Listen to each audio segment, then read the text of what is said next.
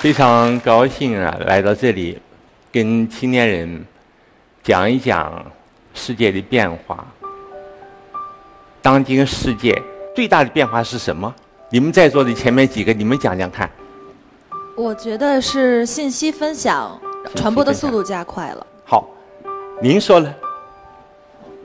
我觉得就是就中国来讲的话，我觉得我们中国是怎么说呢？算是和平崛起的路上。好，您说了？呃，我觉得最大的变化是，这是一个希望的时代，任何东西都可以当做一种资源来利用。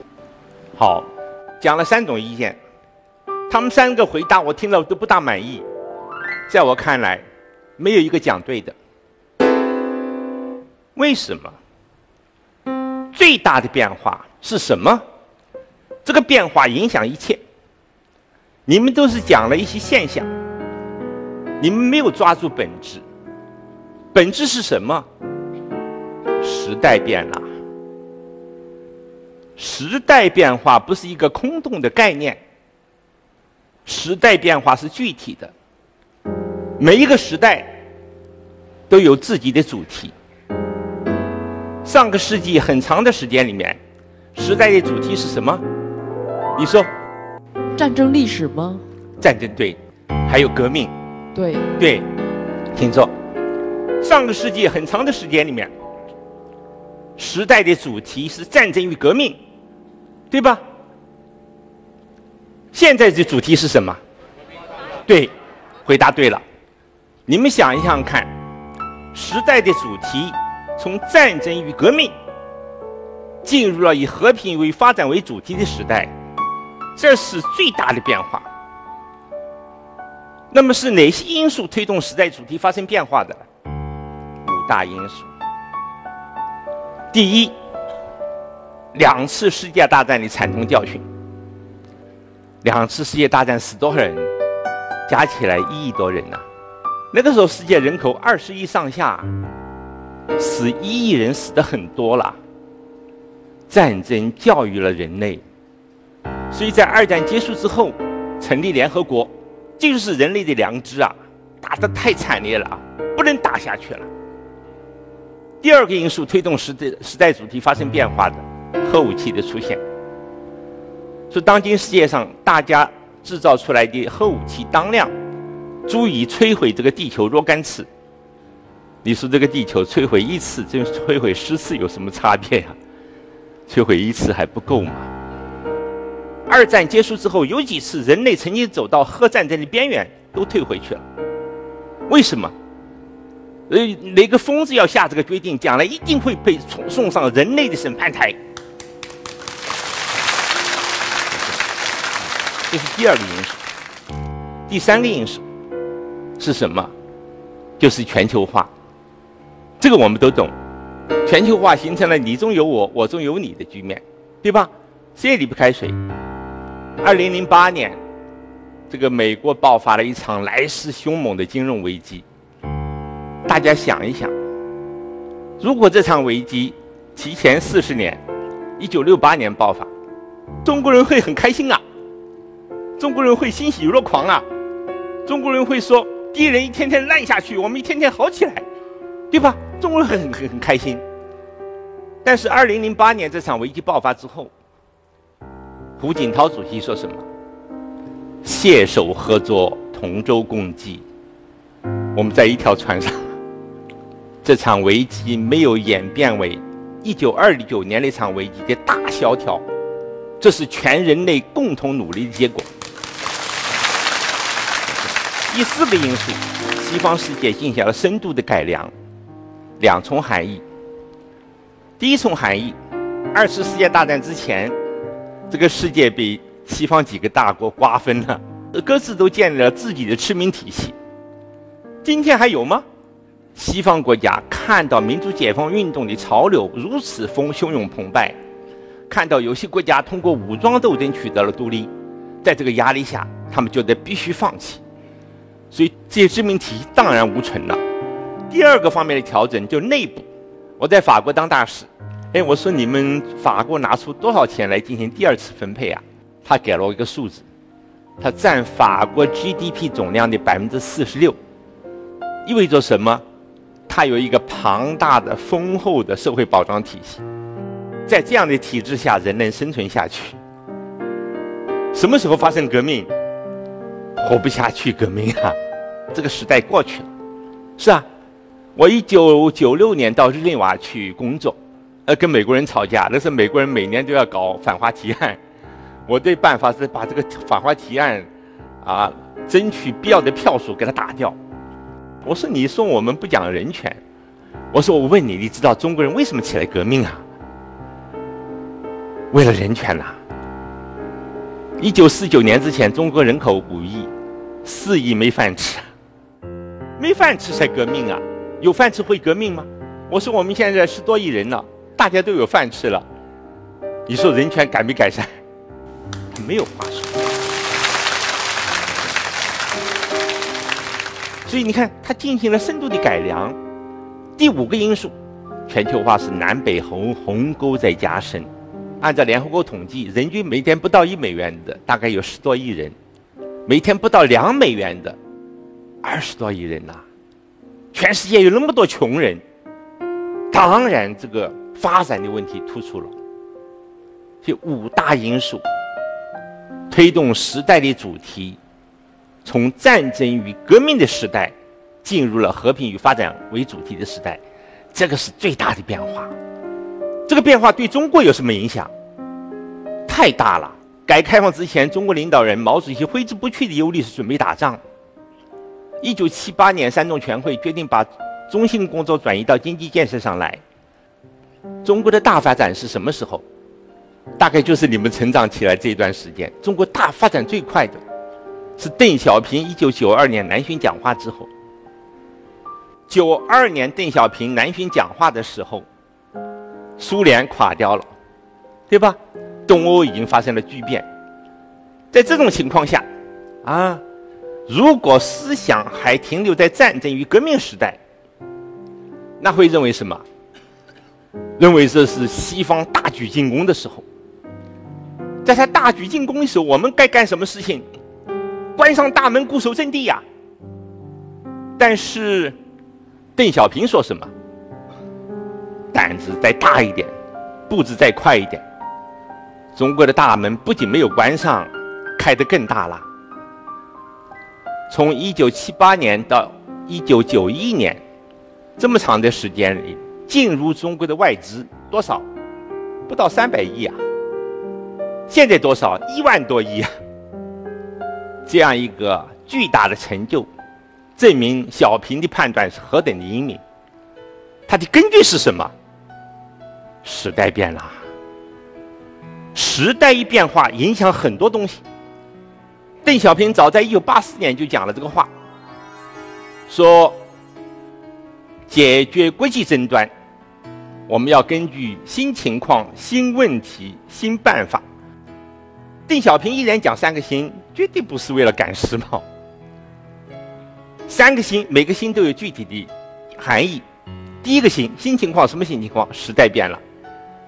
新问题什么新问题？一九八四年，大家知道，一九八四年距离九七年、九九年临近了。香港、澳门回归的问题提上了议事日程。新办法是什么新办法？一国两制，大家都知道。单纯要他回来很容易啊！这是个英国驻香港那几个大兵，真要打不够解放军打。葡萄牙在澳门连兵都没有，就几个警察，那更不行。这单纯要他回来，采取一条措施，这样就回来，把香港、澳门需要的淡水给他断了，就得回来。可是这个时候，邓小平讲了几句话，我们外交部人听了之后，就是讲的非常深刻。邓小平说：“我要回归的香港、澳门。”是保持繁荣稳定的香港、澳门，而不是贫困动荡的香港、澳门。这话讲的多好啊！回来是回来了，外国资本全撤走了，老百姓生活水平大幅度下降，天天上街游行。你中央政府有多少钱往里贴？无底洞，那不是邓小平设想的。同一篇讲话，邓小平讲到钓鱼岛、南海诸岛的问题，这解决国际争端能不能不用战争的办法去解决？大家想一想，邓小平是打了一辈子仗的人哦。他不懂得战争的价值，战战争能发挥作用，他比谁都懂。但是为什么？我觉得讲到这一点，你不能不佩服邓小平的睿智和远见。大家看一看，到了二十一世纪之后，国际关系当中出现一个新的情况：战争在人类历史上曾经是威力无比的。国与国之间出现矛盾怎么办？谈判，谈不拢怎么办？打，一打解决一切问题，大家也给认了。但是你们想一想，二十一世纪的两场战争，美国发动的阿富汗战争、伊拉克战争，解决什么问题啊？我跑去问美国人，我说：“你说这两场战争解决什么问题？”美国人一脸苦笑，没解决任何问题。大家再想一想，中国人想象的战争。鸦片战争之后签了好多不平等条约，割地赔款。美国打下阿富汗，他敢说阿富汗好多矿产资源都是我的？没有啊。伊拉克是一个盛产石油的国家，美国人打下来之后敢说这些油井这是我的？为什么？世界变了。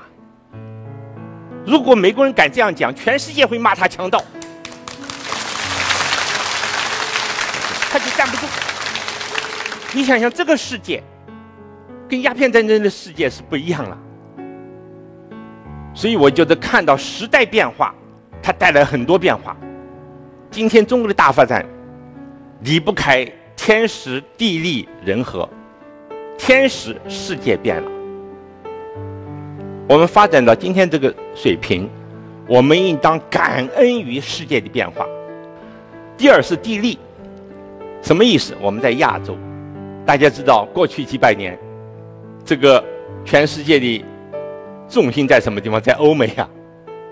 现在这种情况开始发生变化，重心在向亚太地方转移。为什么会向亚太地方转移？亚洲在起来呀。亚洲国家在崛起的过程当中，是相互帮助的，不是相互排斥的。我们你看，改革开放初期，我们派了多少人到国外去学习？人家说不许你来，没有啊，所以这种状况，地利对中国的发展非常重要。我们对于这个地区，我们要感恩。第三是人和，就是改革开放的政策，没有改革开放的政策，天时地利都没有用，啊，就是邓小平所开创的中国特色的社会主义道路，这条道路我们三十多年是走得很好的。所以我讲了这两个方面，一个方面就是世界。今天的中国人必须要看到世界的变化，啊，世界的变化对中国的发展是有利的。如果世界不变，中国不可能发展到今天这样。第二个，看到我们中国，我们中国采取了比较明智的行动，实行改革开放，赶上了这个浪潮，所以中国起来了。我要开讲就讲到这里，下面你们诸位有什么问题，我都愿意回答。好，谢谢大家。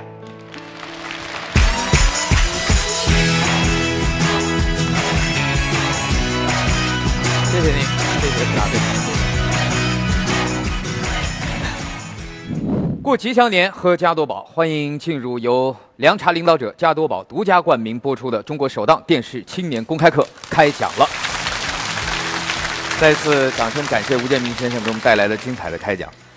告诉大家，呃，吴院长今年七十四岁高龄了，完全看不出来吧？来，各位请坐，谢谢。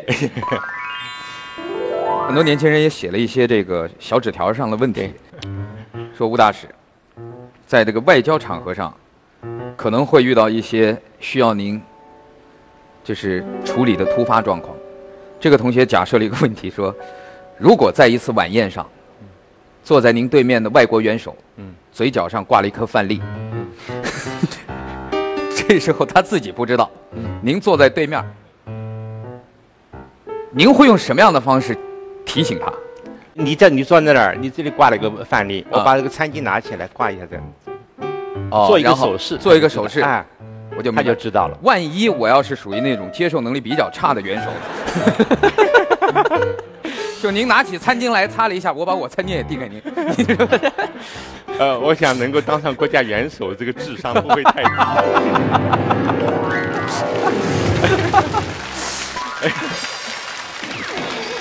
所以您看，这个外交官的这个，你跟外交官斗嘴，基本上没戏。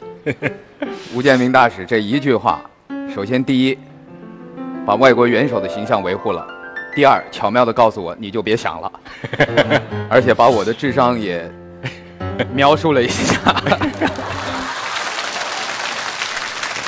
在这样一个时代，我们今天的年轻人，他们除了关注世界的形势、中国和世界的关系之外，他们也关注他们自身的发展。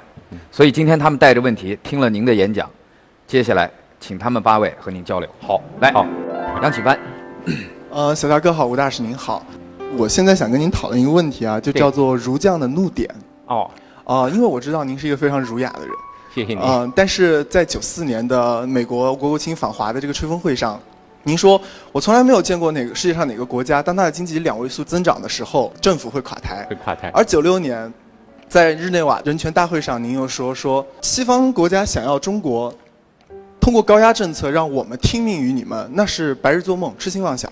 那么这两次您是真的愤怒了，可是您一向是以温文尔雅、谦谦君子的外交形象示人的，所以我想请问一下，一个外交儒将，他的怒点在哪儿？一个外交官所代表的中国外交，他的底线又在哪儿？谢谢。好，我认为喜笑怒骂皆是外交，就是发怒，你要小心，因为一发怒之后你就收不回来，要出问题的。发怒外交啊，就是要为国家争取朋友。你讲一个观点，人家说哎，还有点道理啊。不要你讲什么东西，人家都摇头，这个人莫名其妙发火，失去很多朋友那不行的。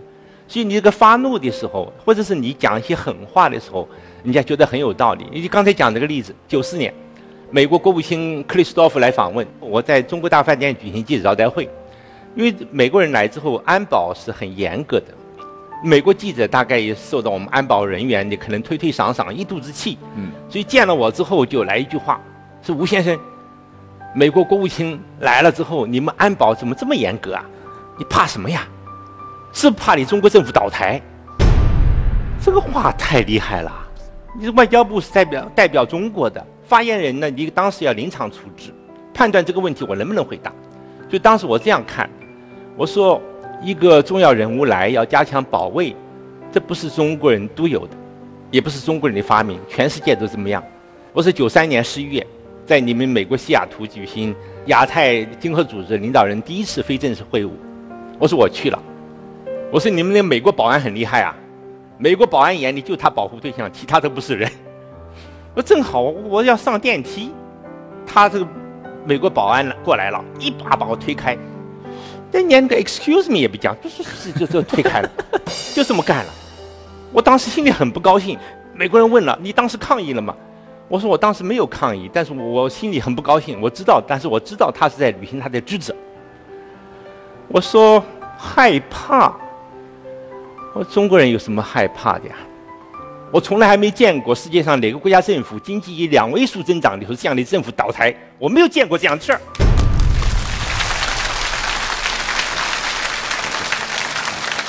就你这个发怒的时候，呃，就是不有点讲狠话的时候，人家哎，就是讲的有道理，这才站得住。因为这个人权委员会上跟美国人吵架，人权委员会美国他们搞反华提案啊，九零年。九二年、九三年、九四年、九五年，我去的时候搞了第六次了。我说我们中国人反复思考这个问题，叫事不过三。你在搞第六次反华提提案了啊？搞第六次了，为什么？我说我我们中国人从两个事实当中找出了结论：第一，你整我最厉害的时候，是中国进步最快的时候；第二，整我最厉害的国家。是历史上欠中国人人权账最多的国家，八个八国联军，七国都在里边啊。我从这两个事实得出什么结论？我说你关心的不是人权，是霸权。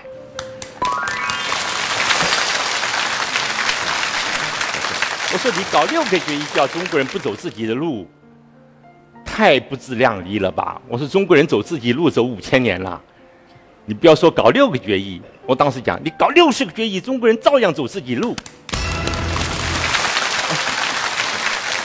下一位，吴老师你好，嗯就是最近啊，我的好朋友他刚刚过了外交部外聘职位的一个笔试，然后面试也很顺利，但是当面试官告诉他的入职薪水的时候，在外在外企工作了五六年的他简直被吓到了，真是没有最低，只有更低呀、呃，那您觉得就是理想和现实之间，您对他还有就包括我们现在的年轻人有什么建议吗？这个这个问题提得很好，也非常现实。我认为人来到这个世界上有所求，有所追求啊。当然，你追求钱也是一种追求。但是你想一想，如果你想到你能为国家、为民族，甚至为世界做点事情，这个追求应当说是更加高尚一点的。而的确，外交官加了好多次工资，加的最多的时候我没有赶上。我到联合国七一年去工作的时候，一个月就国内工资我那时候六十二块钱，然后每个月给我们的补贴二十五块美元，啊，都是觉得那个时候并不觉得很贫乏，因为有一个追求。我再给你举个例子，二零零二年申办世博会，因为世博会要经过国国际展览局大会表决，国际展览局大会的代表主要在巴黎，所以当时无疑封了我一个头衔，你是前线总指挥，头衔很高，你得把拿下来呀、你拿不下来，无颜见国内的父老啊。所以当时我把使馆最优秀的力量投进去，投进去做那个日以继呀，四五百人吃饭，我们就几个厨师啊，白天黑夜，哎呀，最后拿下来了。我看我们使馆那些人的兴奋劲头，我说给他二百万美元买不到这种兴奋。我想，我想听完您的话，我的朋友知道自己该不该去外交部了，但是 外交部要不要他，这个就不得而知了。我想问的是谢谢。我想问的是，在给我的资料里说的这个人就是你啊？通过外交部笔试，刚参加完外交部面试，为什么在你问问题的时候要把这件事情安到朋友的头上呢？这这波能不能掐了？我我朋友说我已经在朋友圈够嘚瑟了，不能在全国人民面前再嘚瑟嘚瑟。同样的话，你可以把他说的很嘚瑟，也可以把他说的很谦虚。你要如果是我，我就会说，吴大使，呃，我今天一不小心 过了外交部的面试，唉，又一不小心，面试也特别好，笔试也特别好。你这，我觉得这完全可以坦诚的问吴大使，这不存在嘚瑟的问题。我觉得你可能不想让吴大使知道这个问题是你自己的问题，是因为你刚才问了一个关于工资低的事儿。我这半条腿还没踏进外交部呢，就在这儿全国人民面前嫌外交部工资低了。但是就像刚才吴大使说的，就看你要什么。对，你是要用那个钱买来的物质上的快乐，还是说真正参与一个国家的外交事业，甚至有的时候你无意中参与到历史当中，这种快乐，自己选择吧。我知道，谢谢吴老师。当然，你要是干得好，一旦成了大事，那就不是钱的问题了。来，下一位。吴大使您好，好小撒师兄好。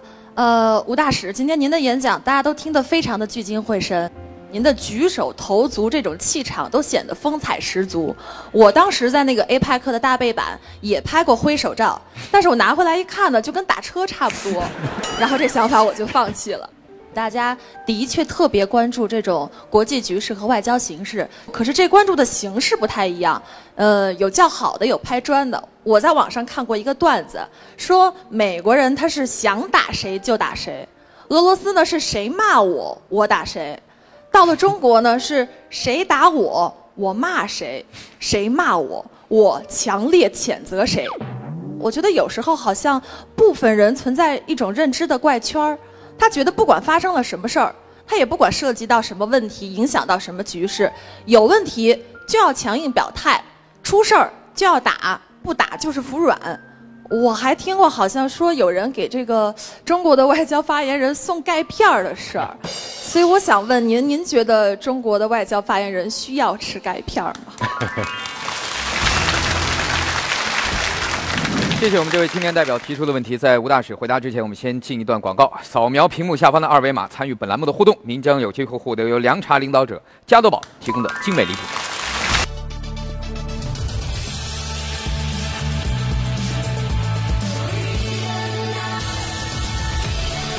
活出未来，标致三零一领先登场。谁能代表肯德基？请你来投票。当然是吮指原味鸡，独创配方才是肯德基的味道。不正的皮脆里嫩的黄金脆皮鸡，引爆美味新时代。谁能代表肯德基？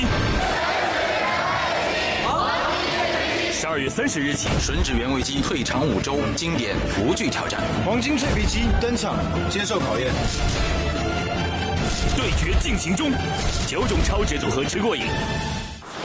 爸爸妈妈，我也喝恒大冰泉。爸爸妈妈，我也喝恒大冰泉。不停的行走，不停的突发奇想，听到一首好歌，仿佛旅程中惊现彩虹。什么样的灵魂会和我并肩而行？我是蔡健雅，每周五晚七点半，《中国好歌曲》。雪花纯生，匠心营造。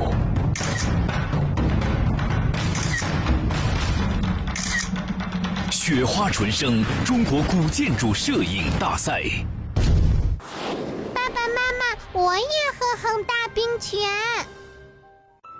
经典一脉，续写传奇。五粮液低度新品，与见识不凡者共饮潮流。爸爸妈妈，我也喝恒大冰泉。软和硬都是手段，不是目的。就是外交上硬很容易啊，三岁小孩都会啊。你打我一拳，我踢你一脚，这个很容易的事情。对，外交官的能力和智慧，不在于跟人家拍桌子，对，不该人家举拳头。外交官的能力和智慧在于他，他的讲出道理来。我给你举个例子，一九九零年二月。当时这个我们我在布鲁塞尔工作，那个时候西方对中国制裁，我作为中国的高级外交官见不到欧共体委员会里的高级官员。有一次欧共体委员会的一个副主席，他呢会见亚洲使节，我去了，我听了他对中国蛮有兴趣的，我就说这样，我请你吃顿午饭，我们聊聊中国，你有什么问题我愿意回答，我完全一番好意。这位杨大人。斜眼看了我一眼，那个眼神我今天还记得。我还不知道过三个月，贵国政府是否存在。这个这个很厉害啊！外交官代表国家，这个是你你也快完蛋了，你还在这里，我这逞什么人呢？这个口气啊，等于打你耳光一样的。当时我我我很愤怒，那个一股血，外交官也是人呐，一股血往头上涌。当时想稳住，回他一句。我当时脑子一转，我说你们这个欧洲有句谚语，谁笑到最后，谁笑的这个最好。我说你看，咱们等着瞧。我想这位杨大人今天没有脸来见我。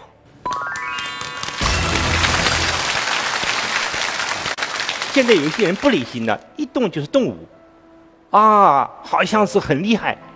中国人，害人之心不可有，防人之心不可无。当然要加强国防，我是很赞成的。但是，但是谁要轻易言战那是不行的呀。我刚才讲这个变化，战争已经不像过去那么有威力了。今天谁举起战争的旗帜，谁走向衰落；谁举起和平发展的旗帜，谁走向进步。这是事实。中国你刚才讲的这种现象，为什么呢？他人的思想总是落后于时代的。世界变了，他还停留在战争与革命时代，所以他这个思想啦就很糟糕。他用旧的思想来看今天的新世界，要出问题。所以我希望你啊，摆脱旧思想，从今天就是从今天的世世界现实出发来看待它。但您的眼光太独特了，您一眼就看出这姑娘她是学考古的，学考古。目前在故宫博物院工作。哦，她自己戏称是宫里的人。宫里。所以您刚才一句话，你要抛弃旧的思想，建立一个时代的视角。来，下一位。吴老师好，小撒师兄好。呃，我的问题是跟理性爱国有关的。作为外交官和作为普通人来讲，我们看待这一问题存在差异，就会导致我们的一些行为方式的选择也会存在差异。那么像近年来，呃，我觉得抵制日货是一个周期性的活动，经常可能隔几隔一段时间，就是一个社交网网站或者说网就会发起一个抵制日货的活动。那么其实在我看来，呃，因为我本身。比较爱吃日料，呃，所以在我看来，我觉得这可能是一种非理性的爱国行为，所以也想请您指导一下，我们应当怎样做才能把握好这个度，才能做到真正的理性爱国？好，谢谢我们这位青年代表提出的问题。在吴大使回答之前，我们先进一段广告。扫描屏幕下方的二维码，参与本栏目的互动，您将有机会获得由凉茶领导者加多宝提供的精美礼品。教育宗师孔子，钓鱼宗师姜太公，老坛酸菜方便面宗师，不是我，是统一老坛，传统老坛，九九八十一天发酵，这酸爽才正宗，统一一百老坛酸菜牛肉面。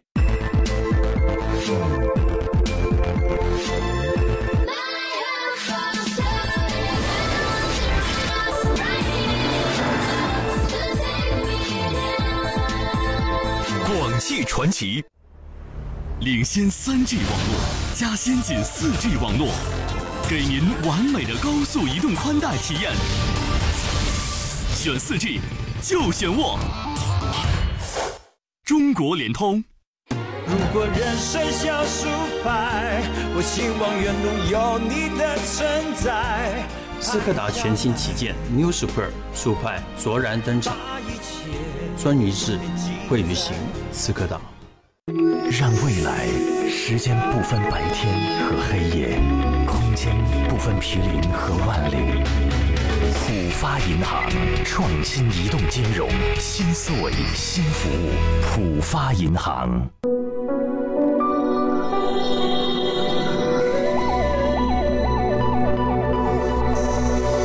新蒙迪欧科技品味闪耀人生，福特竟无止境。冬虫夏草，你还在煎药熬汤吗？你还在泡酒泡水吗？你还在用小钢磨打粉吗？冬虫夏草现在开始含着吃，含着吃，高效利用，吉草五 X 冬虫夏草，吉草含着吃，高效利用。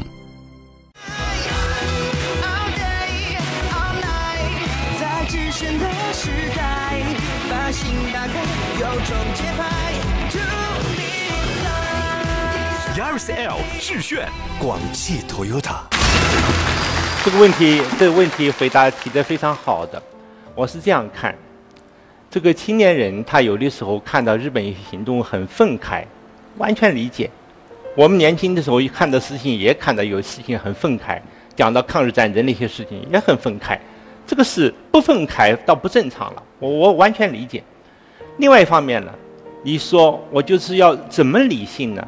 情况要掌握的全面一点。嗯，我想吧，日本，你在钓鱼岛这个事情上做的不好，我们非常反感。但是你不能说他所有事情都不好。